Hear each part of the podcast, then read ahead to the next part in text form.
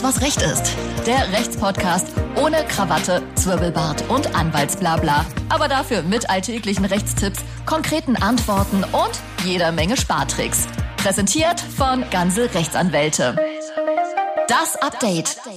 Herzlich willkommen zu Alles, was Recht ist, eurem Lieblingsrechtspodcast. Ich bin Martin Wiesel, bei mir heute die außergewöhnliche Sina. Hallo Sina. Hallo Martin, außergewöhnlich trifft's gut. Und auch dabei unser lieber Nico. Hi Nico. Hallo. Äh, heute sind wir wieder mit einer Update-Folge für euch da. Ihr wisst ja, alle zwei Wochen präsentieren wir euch auf akustische Art und Weise, welche Rechtsnews in den letzten zwei Wochen am wichtigsten waren, damit ihr nicht so viel lesen müsst. Und heute dabei wichtige Infos für Arbeitnehmer, für alle, aber auch wirklich alle Dieselfahrer und für Unternehmer, die während der Corona-Beschränkungen ihre Mietobjekte nicht nutzen konnten. Und wir starten direkt in die Show mit Sina zum Arbeitsrecht. Sina, erzähl doch mal. Danke, Martin. Also die Corona-Krise, die hält ja schon bereits seit knappem Jahr an, aber im Arbeitsrecht wirft die Corona-Krise trotzdem immer noch neue Fragen auf. Und deswegen haben wir mal ein paar Fragen für euch zusammengefasst. Heute gibt es drei für euch. Ich fange direkt mal mit der ersten Frage an. Kann der Chef mich einfach so in Kurzarbeit schicken?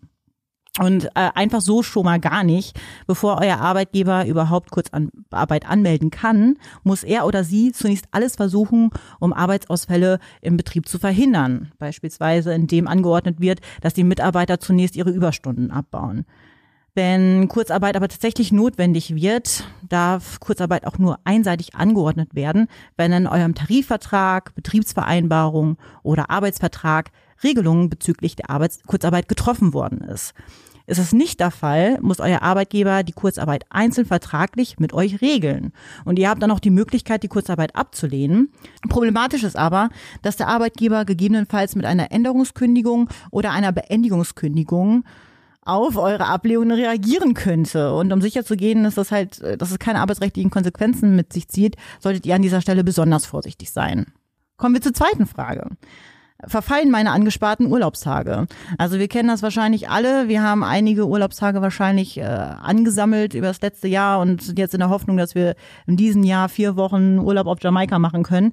Aber so einfach ist es halt auch nicht, weil die Corona-Krise ändert trotzdem nichts daran, welche Regelungen es im Arbeitsrecht diesbezüglich gibt. Grundsätzlich ist es so, dass der Urlaub bis zum Ende des Jahres aufzubrauchen ist. Unter Umständen kann man auch den Urlaub in das Folgejahr übertragen. Und hier ist es so, bis spätestens zum 31. März 2021 sind die Urlaubstage aufzubrauchen. Hier kommt aber das große Aber.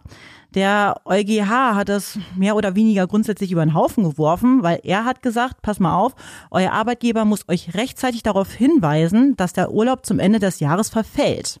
Tut er das nicht, verfällt der Resturlaub eben nicht mehr automatisch. Ihr habt dann die Möglichkeit, den Resturlaub über das ganze Folgejahr zu verbrauchen. Kommen wir zur dritten Frage. Bezüglich Kita und Schulschließungen steht mir als Elternteil eine Entschädigung zu. Wenn die Kita oder Schule eurer Kinder aufgrund von Corona-Maßnahmen geschlossen ist und ihr deswegen nicht arbeiten könnt, dann steht euch grundsätzlich ein Entschädigungsanspruch zu. Und die Entschädigung beträgt 67 Prozent eures Verdienstausfalls. Die auszuschöpfende Maximalsumme ist hierbei auf monatlich 2016 Euro gedeckelt. Also mehr gibt es äh, nicht. Die Entschädigungssumme steht euch so lange zu, solange ihr halt nicht arbeiten könnt, beträgt aber maximal 10 Wochen, wenn ihr alleinerziehend seid. Ansonsten beträgt das Ganze 20 Wochen. Also wenn ihr Probleme mit eurem Arbeitgeber habt oder ihr wisst halt nicht, wie ihr in manchen Situationen umgehen sollt, dann äh, wendet euch einfach an uns, guckt bei uns auf der Website. In ganz, ganz vielen Fällen, arbeitsrechtlichen Fällen, bieten wir auch eine kostenfreie Erstberatung an. Schaut einfach mal, ob wir da was für euch haben. Ja, danke, Sina. Das Thema wird uns bestimmt noch eine Weile ähm, verfolgen. Welches Thema uns auch noch eine ganze Weile beschäftigen wird, ist das Dieselthema und dazu hat uns Nico brandheiße Neuigkeiten mitgebracht. Ganz so brandneu, muss ich ja sagen, sind sie eigentlich nicht. Es ist schon ein bisschen mehr als zwei Wochen her, wenn ich so richtig zurückrechne. Aber das soll jetzt nicht schlimm sein. Denn das Jahr 2020 ist abgesehen von dem fehlenden Feuerwerk über Silvester doch noch mit einem echten Knaller geendet. Und dabei rede ich jetzt nicht vom 31. Dezember, sondern vom 17. Dezember 2020. An dem Tag wurde nämlich das sogenannte Thermofenster vom höchsten Zivilgericht Europas, dem Europäischen Gerichtshof, als illegale Abschalteinrichtung bestätigt. Und warum ist das so ein Kracher und was ist das Thermofenster überhaupt? Erst einmal zum Thermofenster selbst. Das sogenannte Thermofenster ist, wie man festgestellt hat, in vielen bis zu ganz vielen oder fast allen Dieselfahrzeugen verbaut und es regelt anhand der Außentemperatur um das Fahrzeug herum die Abgasreinigung.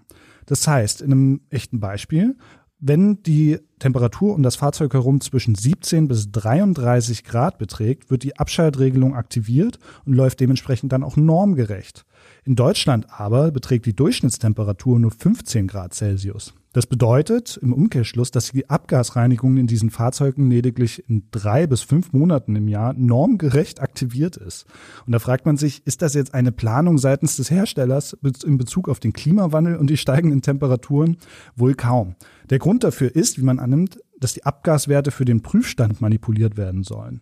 In den Räumlichkeiten des Prüfstandes selber herrschen nämlich die optimalen Temperaturen, damit diese Abgasreinigung auch aktiviert wird und so in den Tests die normentsprechenden Abgaswerte ausgestoßen werden. Draußen im realen Fahrbetrieb jedoch ist das nicht der Fall.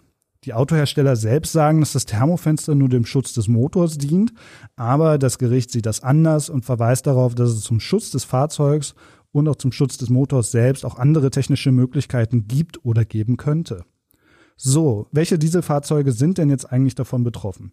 Nur um mal die prominentesten Namen zu nennen, wären es unter anderem die Marken VW, Volkswagen, Audi, Seat, Skoda, Daimler und BMW. Also die Hersteller, die sowieso schon im ersten Skandal, Abgasskandal damals verwickelt waren. Und was bedeutet das für die Autofahrer selbst? Ja, ganz einfach. Für viele Dieselfahrer bedeutet das, dass sie mal wieder unbewusst vom Dieselskandal betroffen sind und noch umgehend ihre Ansprüche geltend machen sollten. Denn früher oder später müssen diese Fahrzeuge aufgrund des gesetzeswidrigen Zustands auch in die Werkstätte äh, gehen müssen. Denn dieser Zustand kann nur durch ein Software- oder Hardware-Update auch beseitigt werden. Doch bis dahin kann noch einiges an Zeit vergehen und Zeit ist hier sehr wertvoll. Denn einerseits gibt es die sogenannte Verjährungsfrist äh, von drei Jahren, in denen man seinen Anspruch geltend machen kann als betroffener Autofahrer. Und natürlich gibt es auch noch diesen stetig sinkenden Wert des Fahrzeugs selbst. Also was sollte man als Autofahrer jetzt unternehmen? Ganz einfach. Erstmal prüft man, ob man selbst davon betroffen ist und wenn das der Fall ist, sollte man Schadensersatz fordern. Was könnt ihr machen? Wir haben einen Online-Check, dort erfahrt ihr in wenigen Minuten, ob euer Fahrzeug von diesem Skandal betroffen ist und wie die Chancen auf Schadensersatz überhaupt stehen. Und dann, wenn euer Fahrzeug tatsächlich betroffen ist, könnt ihr diesen Schadensersatz auch in mehreren Formen äh, einfordern. Entweder gebt ihr das Fahrzeug zurück und erhaltet eine Geldsumme, Ihr könnt das Fahrzeug auch behalten und fordert einen Schadensersatz oder ihr fordert ein gleichwertiges und manipulationsfreies Ersatzfahrzeug zum Tausch. So einfach. Und ihr braucht euch auch keine Sorgen zu machen, wenn ihr keine Rechtsschutzversicherung haben solltet, denn in einem möglichen Prozess kann sich dann ein Prozesskostenfinanzierer für die aufkommenden Kosten bereit erklären. Dafür verlangt er im Erfolgsfall nur einen prozentualen Anteil, trägt aber bei Nichterfolg die Kostenrisiken vollkommen selbst. Also für euch ist das Ganze risikofrei. Schaut einfach mal in die Show Notes, da stehen die wichtigsten Links und Informationen nochmal zusammengefasst, wahrscheinlich noch besser, als ich es jemals könnte. Und ähm, ihr solltet eure Ansprüche, wenn ihr betroffen seid, schnellstens geltend machen. Ja, danke Nico, da kann ich mich nur anschließen. Ich habe es ja eingangs schon erwähnt, Einzelhändler, Clubbesitzer oder andere Unternehmer, die ein Mietobjekt für ihre Geschäfte brauchen, mussten aufgrund der verschiedenen Lockdowns und Corona-Beschränkungen ihre Läden teilweise oder durchgehend dicht machen. Was allerdings trotzdem gezahlt werden muss, ist die Miete, obwohl die Räume nicht genutzt werden können und kaum oder keine Umsätze reinkommen. Ähm, einige gewerbliche Mieter haben deshalb schon mal bei ihren Vermietern nachgefragt, ob man die Miete nicht reduzieren könnte. Die Kompromissbereitschaft der Vermieter hält sich da aber in Grenzen. Für dieses Problem hat sich unser lieber Gesetzgeber nun was einfallen lassen. Mit äh, einem frischen Gesetz aus dem Dezember 2020 soll die Verhandlungsposition der gewerblichen Mieter gegenüber den Vermietern gestärkt werden. Und das neue Gesetz besagt, dass die eingeschränkte Nutzungsmöglichkeit von diesen gewerblichen Räumen durch die staatlichen Corona-Maßnahmen eine sogenannte Störung der Geschäftsgrundlage darstellen kann. Störung der Geschäftsgrundlage, klar, ich kann meinen Geschäften nicht mehr richtig nachgehen. Und eine solch, solche Störung der Geschäftsgrundlage kann ein Mieter laut Gesetz dazu berechtigen, den Mietvertrag anzupassen. Und anzupassen kann in dem Fall zum Beispiel bedeuten, die Miete zu reduzieren oder ganz aus dem Mietvertrag auszusteigen. Beides rückwirkend ab dem Zeitpunkt, an dem die Störung aufgetreten ist. Also bei den meisten im Frühjahr 2020, wo alles losging.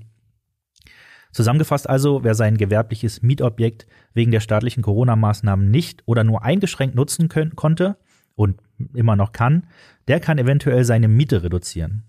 Hierbei ist wichtig, dass der Vertrag schon vor Eintritt der Störung geschlossen wurde.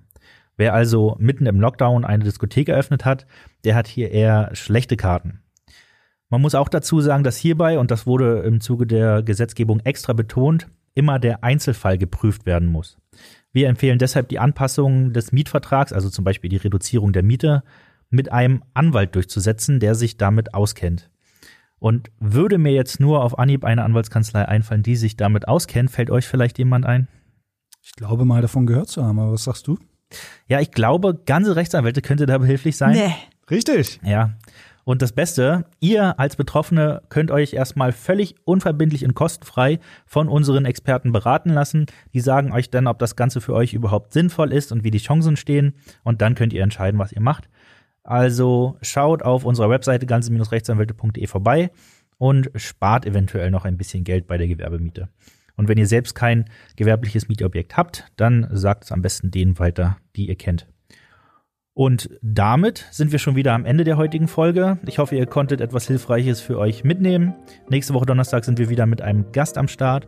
Bis dahin äh, guckt euch mal unseren Instagram-Kanal an oder wenn ihr wirklich immer auf dem Laufenden bleiben wollt, abonniert einfach unseren Newsletter, dann habt ihr informativ ausgesorgt. Bis dahin sage ich äh, danke Sina, danke Nico.